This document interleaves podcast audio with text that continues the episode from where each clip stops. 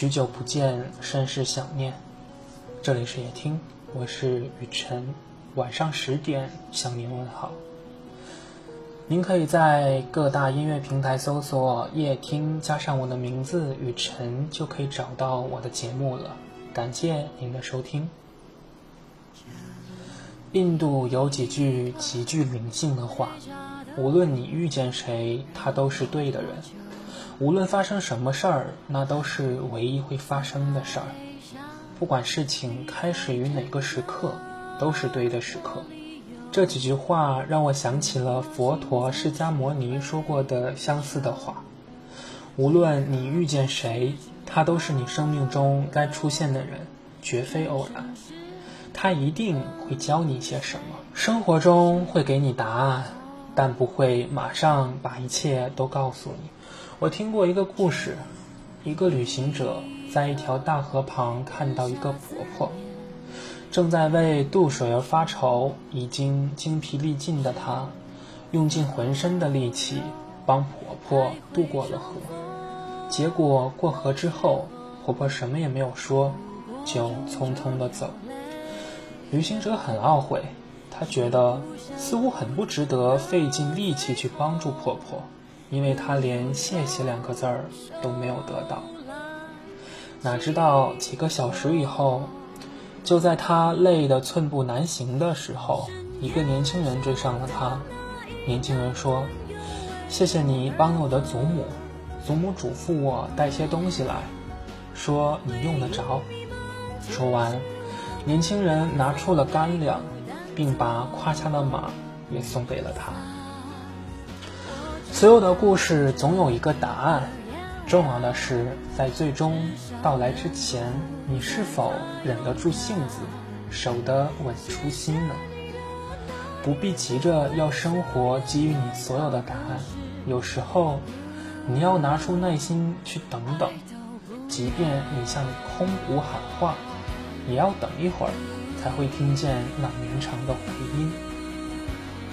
回报不一定在付出之后立即出现，只要你肯等一等，生活的美好总会在你不经意的时候盛装未临。山有峰顶，海有彼岸，漫漫长途终有回转，余味苦涩终有回甘，一切都是最好的安排。感恩生命中所遭遇的一切。泰戈尔曾说：“你今天受的苦、吃的亏、担的责、扛的罪、忍的痛，到最后都会变成光，照亮你的路。”有个国王喜欢打猎，以及与宰相微服私访。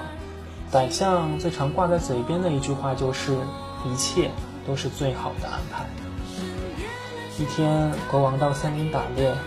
一箭射到一只花豹，国王下马检视花豹，谁想到花豹使出最后的力气扑向国王，将国王的小指咬掉一截。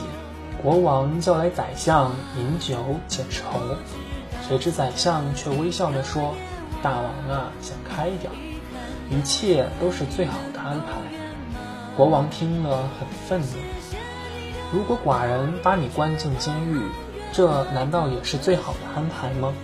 宰相微笑说：“如果是这样，我也深信这是最好的安排。”国王大怒，派人将宰相押入监狱。一个月后，国王养好伤，独自出游。他来到一处偏远的山林，忽然从山上冲下一堆土著人，把他五花大绑带回部落。山上的原始部落每逢月圆之日，就会下山寻找祭祀满月女神的牺牲品。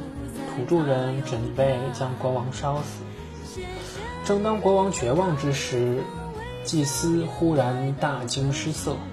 他发现国王的小指头少了小半截，是个并不完美的祭品。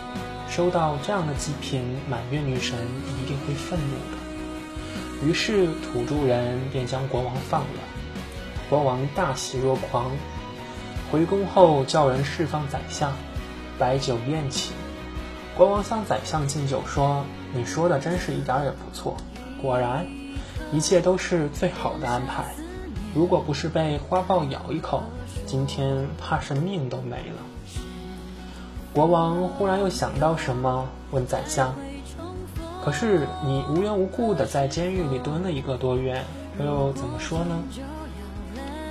宰相慢条斯理地喝下一口酒，才说：“如果我不是在监狱里，那么陪伴你微服私巡的人一定是我。当土著人发现国王您不适合祭祀，那岂不是就轮到我了吗？”国王忍不住哈哈大笑，说：“果然没错，一切都是最好的安排。”这个故事告诉我们一个道理：在人的一生中所遭遇的困境和不解。在当下或许是难以接受的，但在过后某一时刻会突然觉得，这一切都是最好的安排。当困难来临，不要懊恼，不要沮丧，更不要只看在一时，把眼光放远，把人生视野加大。不要自怨自艾，更不要怨天尤人，永远乐观奋斗，相信天无绝人之路。所有的丢失，都是为了真爱之物的来临腾位置；所有的匍匐，都是高高跃起前的热身；所有的支离破碎，都是为了来之不易的圆满。一切都是最好的安排。我们今生所有遇到的人和事儿，前世已注定；我们来世所遇到的人和事儿，今生已注定。生命中的一切，我们都无需拒绝，笑着面对，不去埋怨。遇到的人善良，立的事儿尽心，一切都是最好的安排。上天不会无缘无故做出莫名其妙的决定，他让你放弃和等待，是为了给你最好的。走到生命的哪一个阶段，都该喜欢那一段时光。完成那一阶段该完成的职责，顺身而行，不沉迷过去，不狂热的期待着未来，生命这样就好。不管正经历着怎样的挣扎与挑战，或许我们都只有一个选择：虽然痛苦，却依然要快乐，并相信未来。